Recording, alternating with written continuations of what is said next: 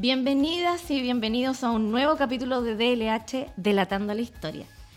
Hoy hablaremos sobre salud mental, un tema bastante preocupante en nuestra sociedad, en Chile y también en el mundo.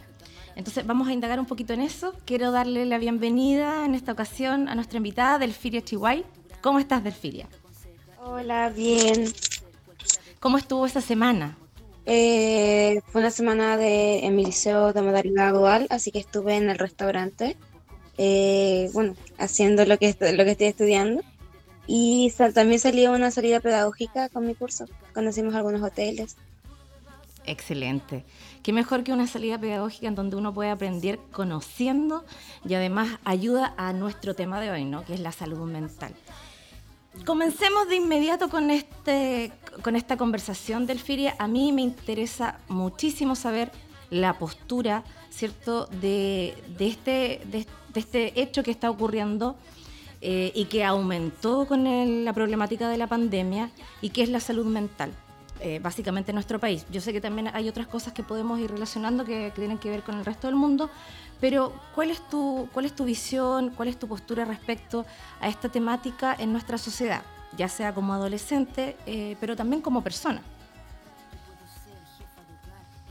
Más como nacionalmente, pienso que es algo a lo que no se le da la suficiente importancia. Creo que considerando los rankings y considerando las encuestas, cosas así, eh, la, salud mental en Chile es algo que tiene bastantes problemas y muy pocas cosas realmente se hacen sobre el tema.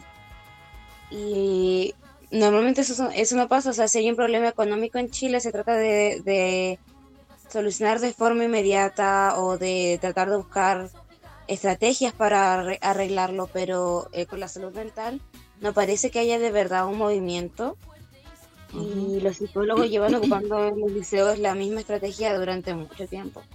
Internacionalmente es aún peor porque ahora la generación antes que nosotros, los millennials o ahora nuestra generación, la generación Z, son las primeras realmente, son las primeras generaciones que realmente están buscando hacer un eco sobre la salud mental porque en realidad antes no era tan importante, entonces llevamos cargando en nuestros hombros eh, traumas generacionales ya desde hace como cinco generaciones atrás que se nos inculcaron a nosotros. Y claro, y que, actualmente es difícil de, solucionar quizás.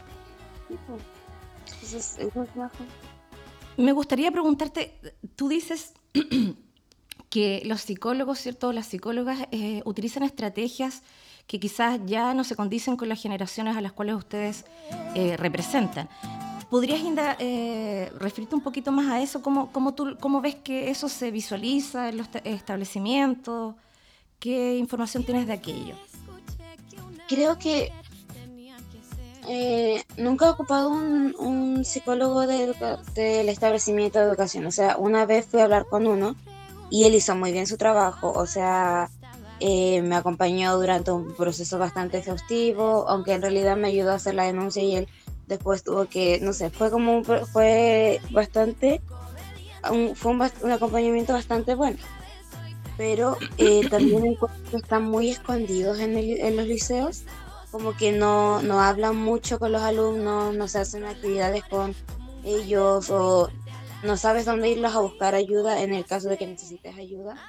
Y en realidad, eh, hablando sobre, por ejemplo, la pandemia hizo que los chicos se volvieran mucho más tímidos, se podría decir, como que tienen muchos más problemas como para comunicarse con el resto de la gente y no hablan tan fuerte como tal vez lo hacían antes.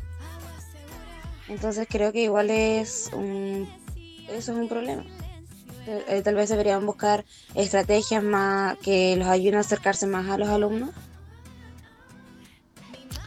Ah, sí, yo comparto un poco lo que tú dices y me gustaría también que, pusiéramos en, tabla el tema de que la pandemia generó también eh, otras, otros tipos de, problemáticas de la salud mental, eh, aceleró otros eh, en otros casos y ahí yo pienso en lo siguiente, desde la perspectiva, digamos, como de la institución educativa. de pronto pasa que, ah, como aumentaron tantos casos de salud mental, eh, quizás el recurso humano, en este caso eh, psicólogos, psicólogas, se vieron sobrepasados también. Creo que eso también pudo haber pasado, haciendo como objetivo en, lo, que ha pasado en algunos establecimientos de nuestro país porque desconozco cuántos psicólogos trabajan en tu liceo, pero en el mío, por ejemplo, trabajan dos y claro, y uno se da cuenta que sobrepasa la, demanda de, los casos que están un poco eh, complejos, ¿no? Y que también esa puede ser una problemática. Y ahí quizás nace la urgencia de que obviamente el Ministerio de Salud tome en cuenta esto y que pueda eh, tener más, eh, más gente que apoyen en este sentido.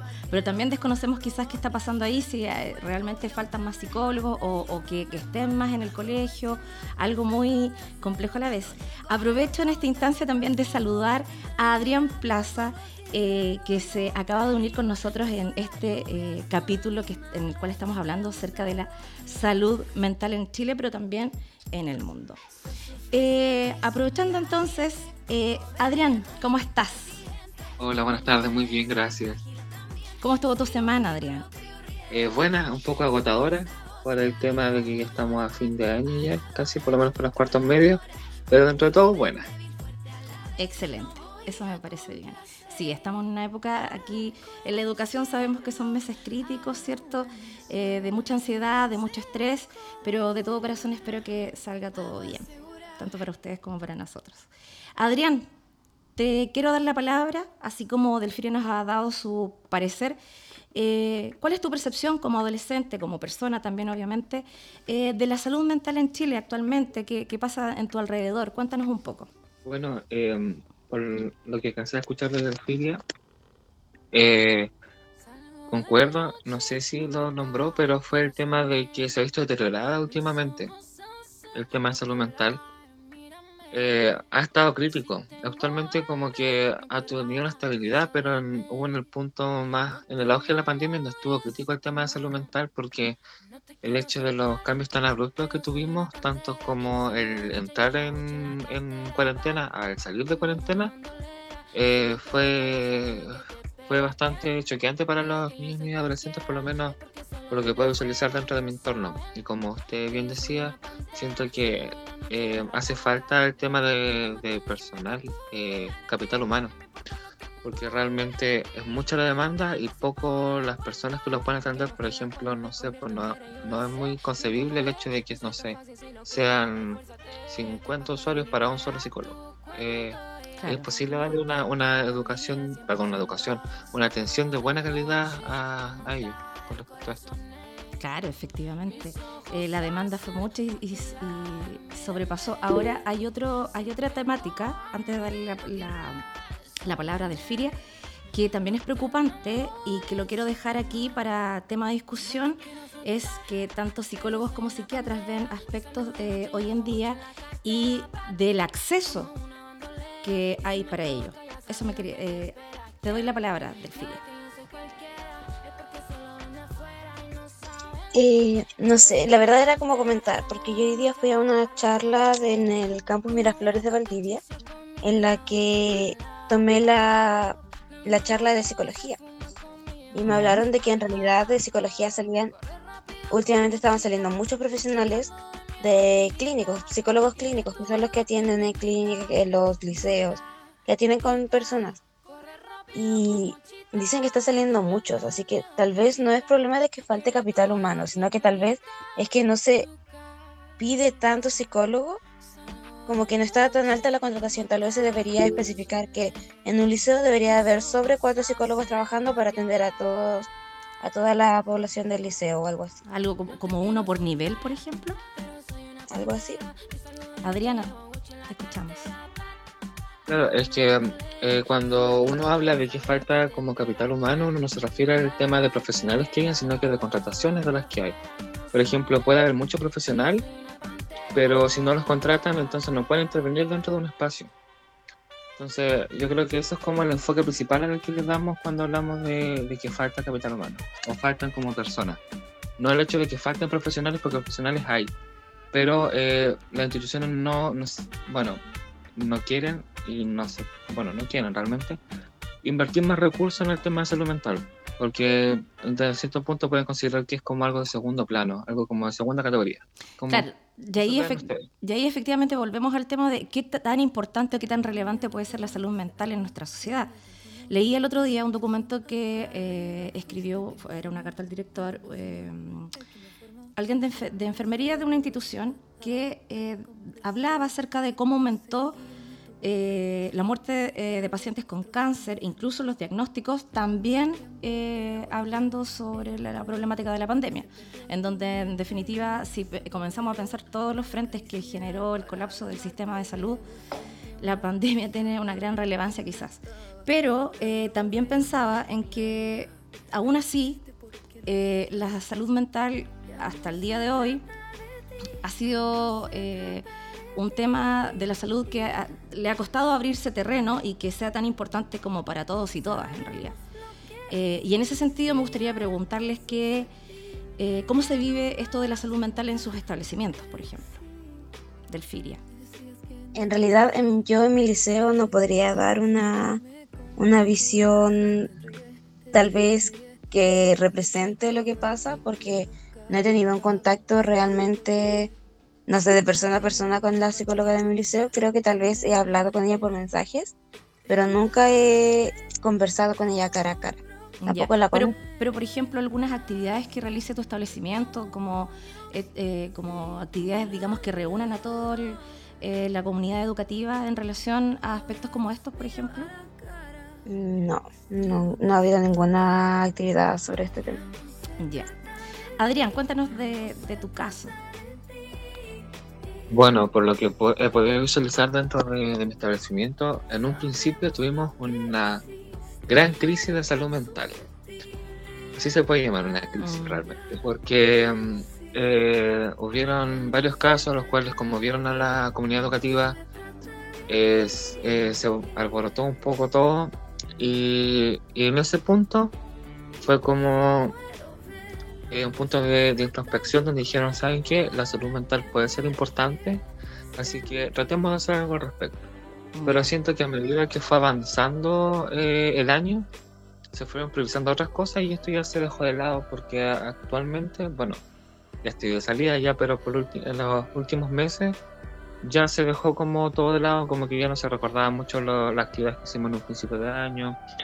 Y, ya no se seguía, no sé si no se hizo un seguimiento a este trabajo que se estaba haciendo en primera instancia. Con respecto a los psicólogos, sé que existen, eh, no me acuerdo si eran dos o tres profesionales. Y bueno, yo alguna vez me atendí con algunos y, mm, y bastante cercano. Eh, nada que decir con respecto a la, la atención en general me, sirvió en su momento, y, pero igual considero que igual es complejo que ellos puedan hacer como un trabajo tan profundo, siendo que somos un liceo de casi mil estudiantes, siendo que son dos o tres. Claro, entonces volvemos al dilema de, la falta de profesionales en los establecimientos, eh, aún después de pandemia, que debería ser como prioridad en este caso.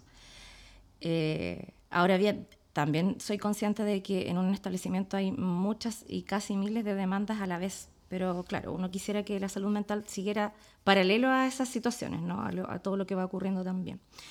Eh, volviendo un poquito a la pregunta eh, que les había hecho anterior, más, más bien comentario, quisiera que, pudiéramos eh, conversar brevemente de, qué les parece que, el acceso a la salud mental y a un buen tratamiento sea tan costoso, ¿no? digamos, un tratamiento, por ejemplo, psiquiátrico puede ahondar entre 40 mil hasta 120 mil pesos por consulta. ¿Qué opinan ustedes de, eso? Del FIRIA. Me parece que en realidad es algo horrible. Podría, tendría que ser considerado algún tipo de delito, en realidad. Chile tiene tantas, ocupa un lugar tan alto en las encuestas sobre salud mental deplorable en el mundo que debería ser gratis la atención, la atención con psicólogos, porque estamos perdiendo vidas, están muriendo muchos adolescentes. Entonces, ¿cómo la familia de un adolescente va a poder costear un, no sé, tal vez puedan costear 40 mil pesos cada cuatro meses o cada tres meses eh, una consulta, pero las, los adolescentes o personas necesitan por lo menos una vez a la semana acompañamiento psicológico. Entonces, eh, creo que está, está muy mal. Quizás debería ya ser una preocupación gubernamental. Debería. En realidad, eh, estaba viendo unas, unas imágenes que dicen que en Chile eh, 844.253 personas mayores de 15 años tienen depresión. Entonces, como es, es a ver, en población total en Chile, eso es un índice demasiado alto como para que pase sin ser notado y sin tomar cartas en el asunto. Exacto, o sea, ¿qué, qué pasa con las cifras que no, que no son, digamos, eh, ni siquiera ayudan a que la problemática se visibilice aún más? Adrián, eh, ¿qué percepción tienes tú respecto al costo de un tratamiento psiquiátrico o psicológico? Que, que realmente es como algo alarmante el pensar que eso no es una necesidad, sino que se ve como un privilegio. Una persona que recibe salud mental en Chile no es una persona con necesidad, es una persona privilegiada. Y siento que no sé qué tan bueno esté eso y siento que nos puede dar mucho que pensar, mucho que analizar y, buscar algún tipo de solución viendo qué estamos haciendo mal. Como bien decía Delfilia, somos uno de los países con la salud mental más deplorable que tiene. Eh, eh, la, en general y somos uno de los países con la salud mental más cara. Entonces, ¿qué, pasa ahí? Pues, ¿qué estamos haciendo? Eh, ¿Qué podemos hacer nosotros como futuros agentes de cambio con, con respecto a esto? ¿Qué solución se le puede dar? ¿O qué tranquilidad se le puede dar a futuras generaciones? Esa es mi visión. Claro, porque también, eh, como ustedes comentaban, eh, las cifras son alarmantes y también con ello eh, el suicidio, las tasas de suicidio han aumentado considerablemente. Y esos son hechos, ¿no? No es algo que nosotros opinemos, sino que son cosas que están sucediendo en nuestra sociedad y que son sumamente también preocupantes. leía también un documento, un documento de, de CIPER, que aparece en CIPER y que habla sobre la salud mental en Chile como urgencias, desafíos y silencio. Y se toca obviamente el tema de, la adolescencia, eh, de, digamos, de, la importancia de que hoy nos demos cuenta de que si no hacemos algo, eso tiene una consecuencia fatal. Y, obviamente nosotros decimos, y también como tú dices, Adrián, somos agentes de cambio, más ustedes que uno, obviamente, eh, pero los invito a reflexionar entonces, ¿qué probables soluciones ven ustedes a esta gran problemática? Delfiria. Creo que en realidad es buscar nuevas estrategias para llegar a las, a las personas, regular los precios eh, que puede llegar a cobrar un, un profesional por su ayuda o una práctica privada por su atención psicológica, moderar eh, la cantidad de psicólogos que debe haber per cápita tal vez. Eh, y también en Chile se, un 8% de los recursos nacionales se, dan a la salud, cuando debería ser un índice tal vez más alto. Tal vez debería eh, darse más presupuesto para la salud en, una de esas, eso es lo que se necesita, tal vez más financiamiento público. Exacto, son buenas ideas. Ojalá que aquellos que están a, cargo de, solucionar los dilemas ciertos gubernamentales puedan pensar igual, ¿no? Adrián, desde tu perspectiva, ¿qué, ¿qué podrían ser posibles soluciones a esta gran problemática?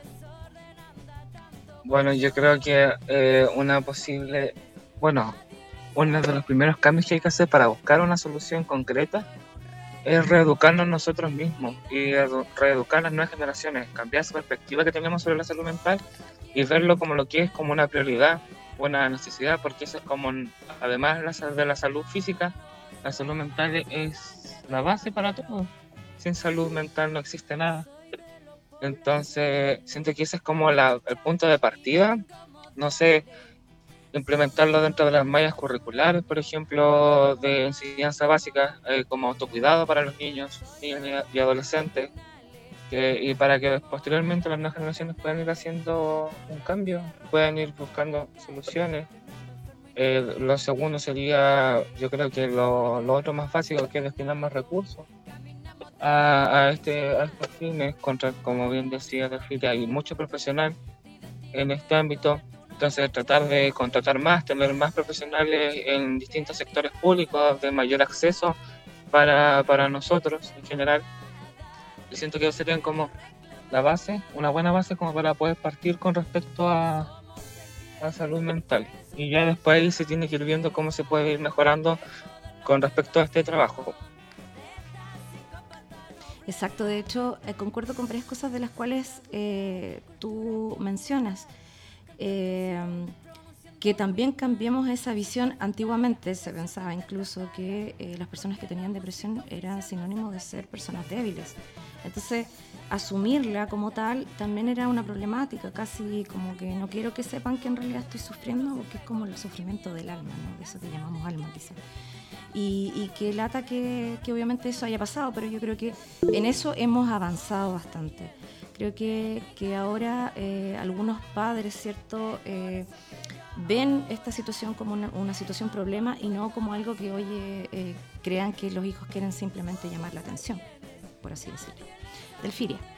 De hecho, continuando la idea de Adrián, la primera, sobre que nosotros somos el cambio que se tiene que hacer, eh, ahora nosotros, además de ser llamados la generación Z, Centennials, también nos llaman la generación de cristal, porque somos los que estamos sacando eh, a conversación los problemas de salud, de salud mental o las cosas que en realidad, las pocas cosas que se hacen sobre la salud mental, las pocas, eh, ¿cómo se podría decir?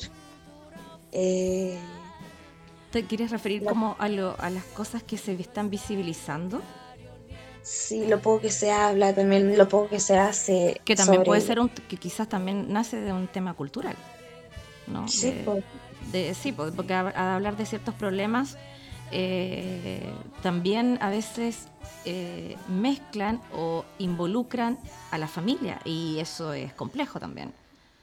Creo que estamos, eh, como generación, estamos sacando la voz, tratando de hablar sobre estos temas, sobre cómo es muy normal tener ansiedad o cómo es súper normal eh, un día tener un bajón, pero que no es normal estar, quedado, estar tirado en tu cama todo el tiempo. Que hay que eh, prestarle atención a las señales de cuando si una persona que tú conoces pasa mucho tiempo tirada en la cama y está todo el tiempo desganada, puede, una, eh, puede que no sea flojo como estés pensando, sino que simplemente está pasando por, un, por una depresión que tal vez tú deberías prestarle atención y ayudar a esa persona creo que estamos con las herramientas que tenemos, TikTok, eh, redes sociales, siempre se pasa como esto, eh, esta cualidad o esta característica de ti puede ser señal de esto, pero también te enseña que a ver a tu alrededor y ver qué cosas podrían también ayudarte a ayudar a las personas que quieres o a la gente que conoces. Entonces, también me parece que estamos haciendo muy buen trabajo en ese ámbito como generación, sacando eh, la salud mental de este foso oscuro de eh, vergüenza y de que no puedes hablar sobre eso. Estamos como sacándola a relucir, tal vez con un poco más de humor del que se debería, pero también lo estamos haciendo. Aplaudo esa, esa misión en todo caso, ¿ah? eh, porque en el fondo es necesario para poder sanar, sanarnos como sociedad. Eh, yo espero que eso en algún momento llegue a un mejor puerto. Eh, bien, hemos hablado de varias, varios aspectos de, la salud mental y me alegro que, también ustedes sean eh, dos adolescentes comprometidos con, con, esta, con lo que estamos viviendo y comprometidos también en el sentido de querer mejorar. no sé si quieren compartir algunas palabras para este cierre, como de ánimo para su generación les doy la palabra. Adrián. Eh, no, las palabras que me gustaría darles eh, a las personas que nos estén escuchando es que no tengan miedo de poder eh, conversar estas temáticas con alguien, que no tengan miedo de buscar ayuda. Existen redes de apoyo las cuales van a poder eh, sostenerse. Si no, si no son profesionales, pueden ser sus amigos y después posteriormente se puede buscar ayuda profesional, que no están solos, que no están en un pozo, que no es algo raro, que todos tenemos temas con la salud mental y que no están solo en esta lucha. Generalmente eso es lo que suele mortificar mucho a las personas y es pensar en que son las únicas personas que tienen problemas de salud mental y no que vergüenza que otra persona se entere. Y no, es sumamente normal y que lo mejor que pueden hacer es buscar ayuda y van a ver que después de, de poder hablarlo eh, y poder eh, salir de ahí, van a ver que va a ser la mejor decisión que han tomado en su vida los llamo a eso, también que busquen eh, herramientas también, como bien decía Delphi, tenemos las redes sociales, las cuales nos pueden ayudar cualquier cantidad, si las sabemos ocupar de buena manera, busquen herramientas las cuales nos ayuden a, a, mejorar situaciones. Y, eso sería como el mensaje que me gustaría darle, que cambiemos, que ya estamos cambiando ese chip, que ya estamos desestigmatizando todo esto y que ya estamos llegando a un punto que ojalá nos retornemos, que sea un punto eh, que solo sea el inicio de un nuevo cambio. Muchas gracias por tus palabras, Adrián. Delfiria. Me gustaría tal vez decirles que esto, los problemas que hay en torno a la salud mental, todas estas cosas, son algo que, aunque no están en nuestras manos en este momento, es algo que va a estar en nuestras manos en un futuro. Y que el cambio comienza por uno. Y tú eres la única persona que puede tratar de informarse a sí misma y tratar de ayudar a otros. Y este es, sería el mensaje, sería, conócete a ti mismo y ayuda a ti mismo, porque el momento en que te ayudas a ti mismo y buscas tal vez eh, información sobre cómo, no sé, controlar tus pensamientos intrusivos, que son algo que toda la gente tiene en su cabeza todo el tiempo y lucha contra ellos normalmente, en el momento en que tú encuentres herramientas que te sirvan a ti, puedes ayudar a otros a generar sus propias herramientas para cuidarse de ellos mismos. Entonces, eso, infórmate. Hay muchas redes de apoyo, siempre hay números a los que puedes llamar, redes que previenen el suicidio, que te escuchan cuando estás en los peores momentos. Entonces, infórmate, busca busca redes que te puedan ayudar y en lo posible ayudar a los demás. Nunca vamos a estar solos, no en esta, no con esta generación. Muchísimas gracias también, Delfirios, por tus palabras. Así, nos vamos despidiendo del capítulo de hoy, que aunque fue eh, algo breve para un tema tan complejo, siempre es importante hablarlo, poder eh, darles esta, este tipo de información a quienes nos escuchan. Y eso, me despido de ustedes, que tengan una excelente semana, Adrián y Delfiria, sobre todo en estos términos en donde también nuestra salud mental tiene que estar ojalá de, la mejor manera posible. Así que les envío un abrazo y también me despido de todos nuestros auditores y auditoras que nos escuchan en DLH Delatando la Historia. Hasta un próximo capítulo. La tierra. Ay, Dios mío.